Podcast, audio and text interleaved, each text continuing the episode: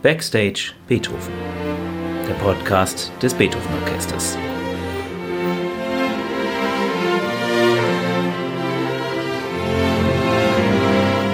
Heute mit Tillmann Böttcher.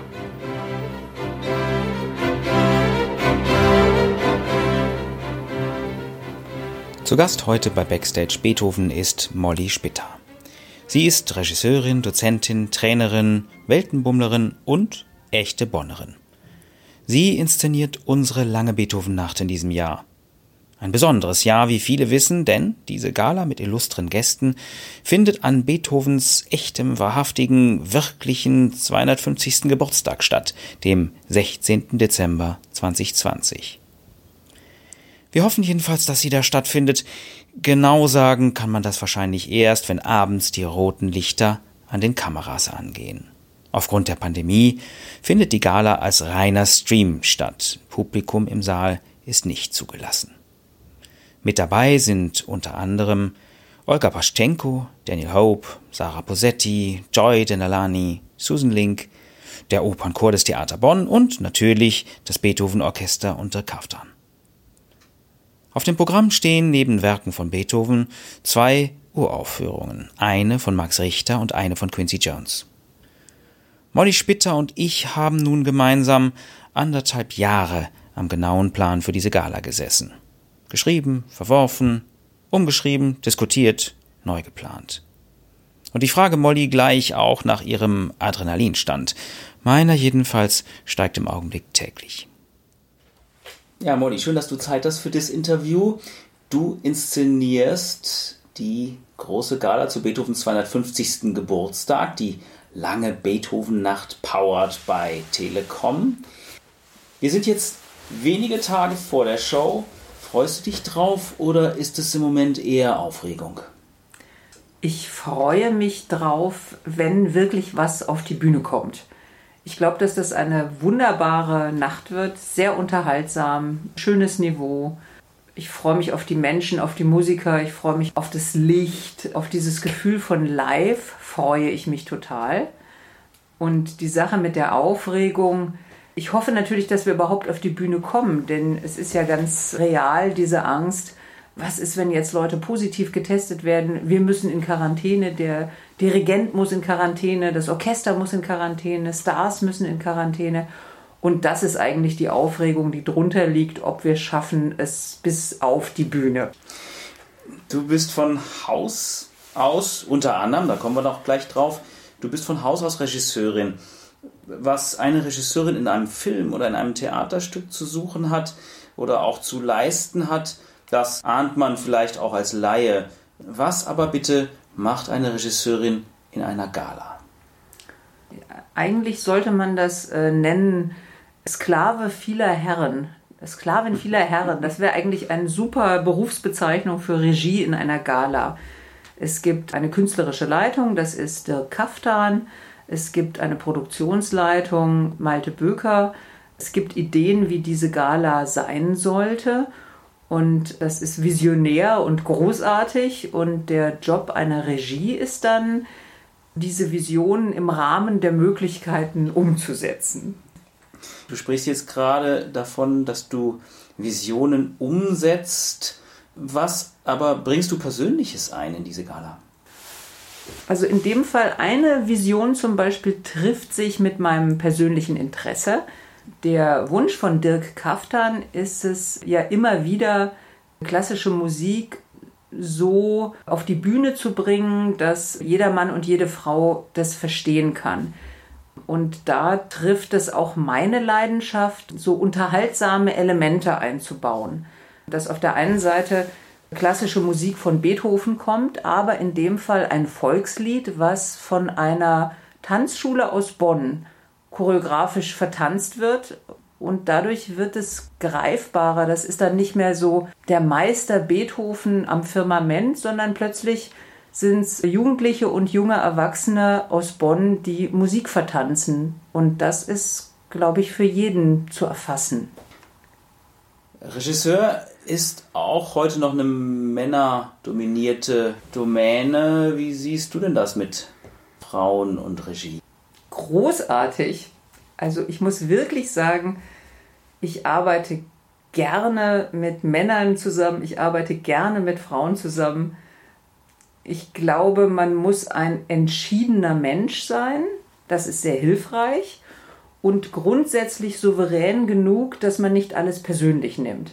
In meinem Alter bin ich da angekommen und finde es großartig. Ich arbeite mit vielen Männern. In dem Projekt sind wesentlich mehr Männer am Tisch als Frauen aber ich empfinde die Zusammenarbeit als sehr angenehm, konstruktiv.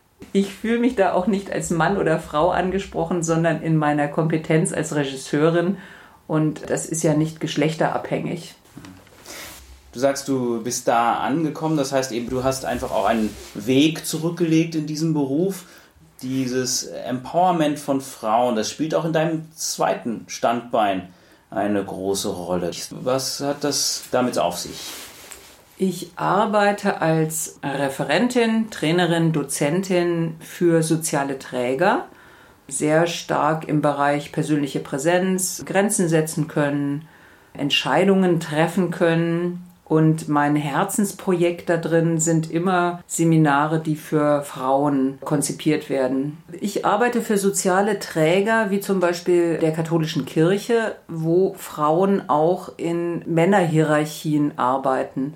Und mein Anliegen ist es, die Frauen so weit zu stärken, dass sie das mehr als ein zugewandtes Spiel betrachten, miteinander zu arbeiten und nicht als ein Positionierungskampf. Hier die Frauen, da die Männer, wir müssen uns durchsetzen, sondern dass wir gemeinsam einen Tanz machen mit unseren verschiedenen Kompetenzen. Und da brenne ich durchaus für diese Leichtigkeit zu vermitteln des Miteinanders. Eine Leichtigkeit des Vermittelns, die du ja auch für die Gala gesucht hast. Wenn ich mir das, was ich so über deinen Lebensweg weiß, äh, ansehe, komme ich doch immer wieder auf Afrika und finde das wahnsinnig spannend. Erzähl mal, warum zieht man als Regisseurin und Theaterfrau nach Afrika? Der Liebe wegen natürlich. Ach so, na klar. ähm, mein Mann ist nach Afrika gegangen und. Wohin genau? Der hat einen Auftrag in Sansibar bekommen. Der hatte vorher schon in Botswana viele Jahre gearbeitet und als wir uns kennenlernten, äh, war klar, irgendwann geht es auch wieder zurück nach Afrika. Und mir ging es wie den Bremer Stadtmusikanten. Etwas Besseres als den Tod finde ich überall. Ich gehe mal mit nach Sansibar und dann gucke ich mal, Theater lässt sich bestimmt überall machen. Und das ist auch aufgegangen. Wie lange seid ihr gewesen dort? In Sansibar waren wir zweieinhalb Jahre. In der Zeit habe ich einen Studiengang an der Universität aufgebaut für Theaterpädagogik. Das war ein Aufbaustudiengang für Lehrer, die äh, schon unterrichteten, mindestens fünf Jahre Berufserfahrung hatten. Und es ging darum, mit theatraler Methodik an solche Themen wie Witchcraft, also Zauberei in Dörfern ranzugehen oder Hygienethemen eben auch durch Zauberei oft AIDS-Übertragung durch rostige Klingen, die an mehreren Familienmitgliedern verwendet wurden.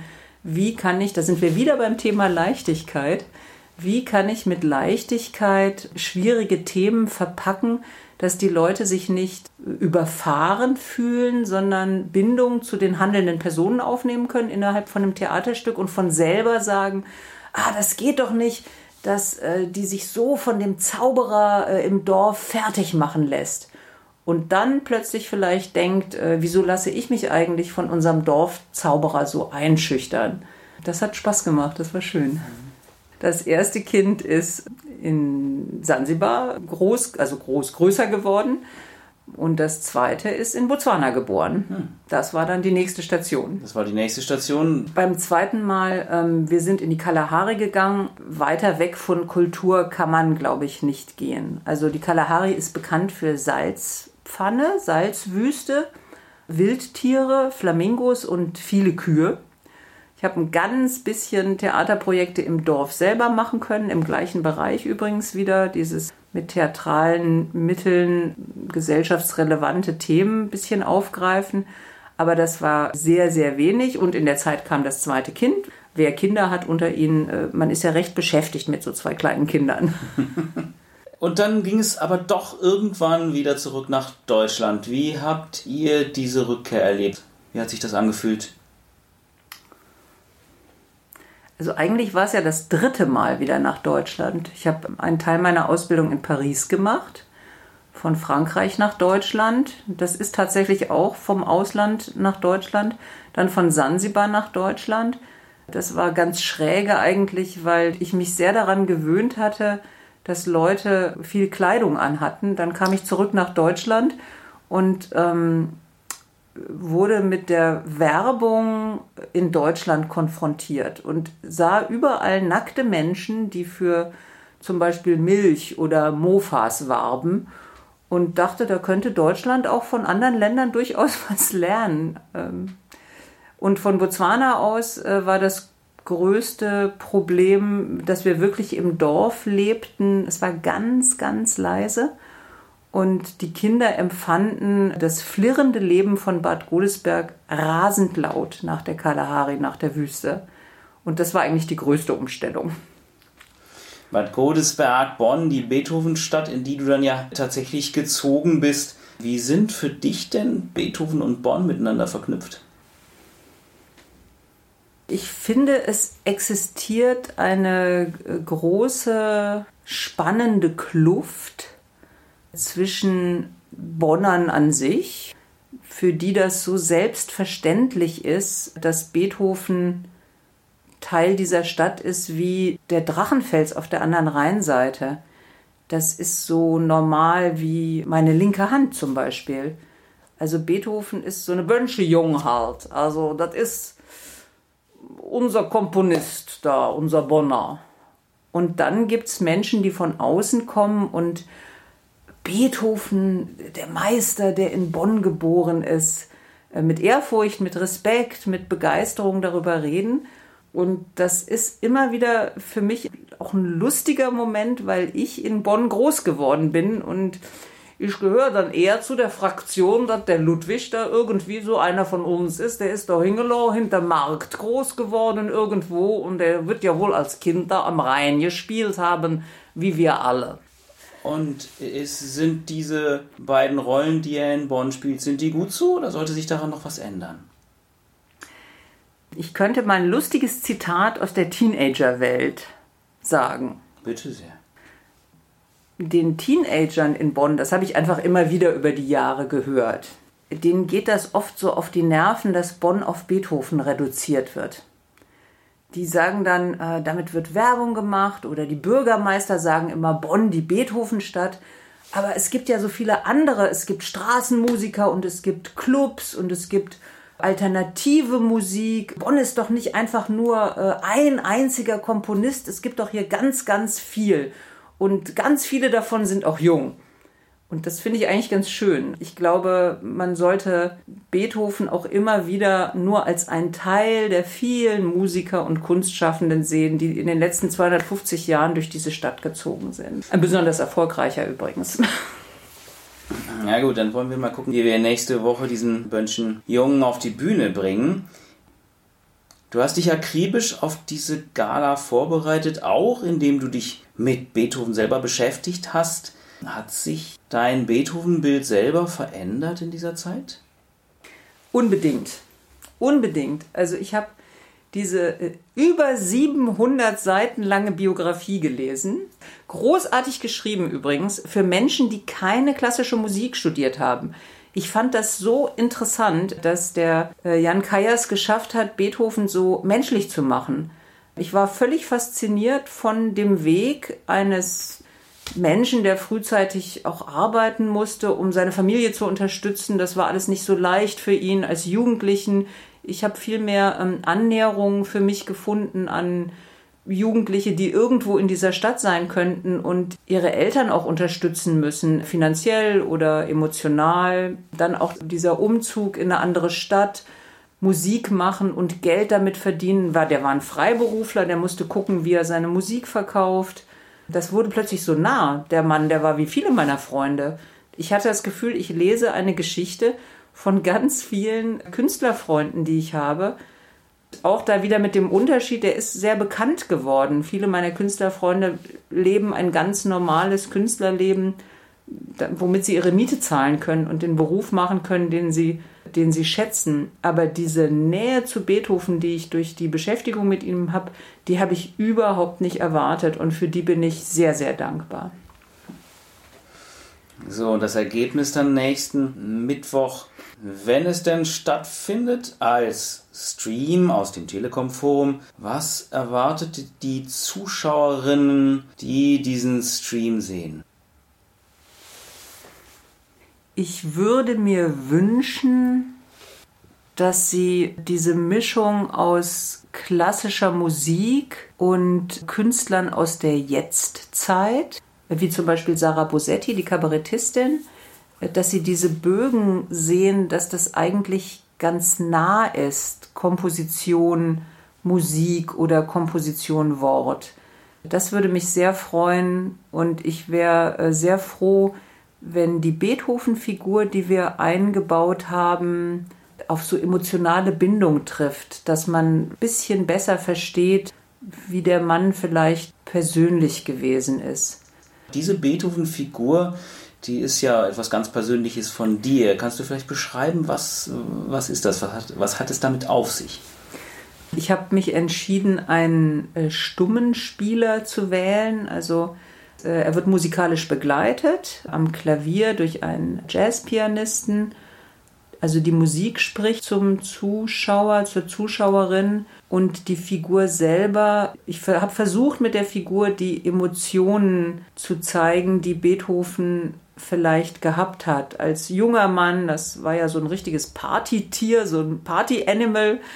Oder als Mann, der plötzlich erkrankte und sein Hörvermögen verliert der neue Wege sucht. Das sind ja alles sehr große Emotionen, die er da durchlaufen haben muss. Und diesen Weg der Emotionen habe ich versucht, mit meinem stummen Spieler zu auszudrücken und, und körperlich auch ausagieren zu lassen. Ich wollte das nicht intellektuell machen. Ich wollte das nicht mit Wörtern machen.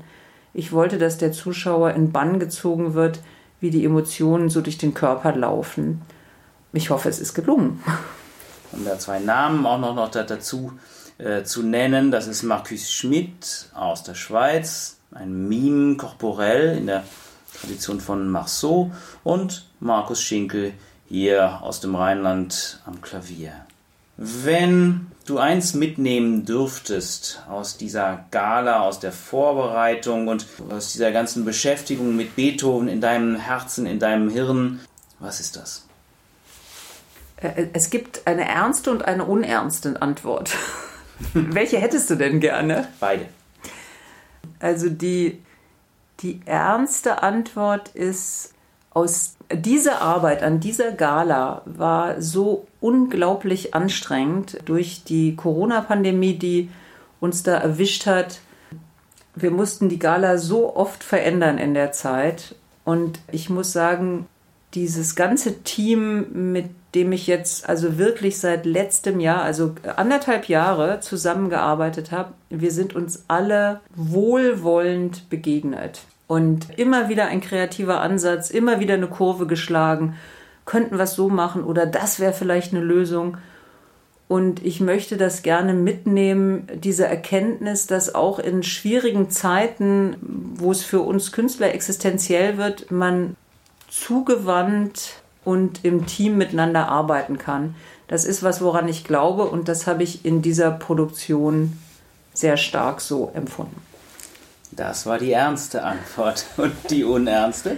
Die unernste ist, ich wünsche mir, dass, wann hat der Mann seinen Todestag? 2027? Mhm. Ja, ich wünsche mir, dass ich wieder als Regie live mit Publikum und ohne Pandemie eine Show machen kann, wo etwas weniger Probleme auftauchen als jetzt. Okay, dann sehen wir, wie wir 27 dann Beethovens gedenken und drücken jetzt erstmal für Mittwoch alle Daumen. Danke, dass du da warst. Danke dir. Zu Gast beim Podcast des Beethoven Orchesters war heute die Regisseurin Molly Spitter. Die Beethoven-Biografie, von der die Rede war, stammt von Jan Kajers und ist bei CH Beck erschienen. Sie hörten Backstage Beethoven.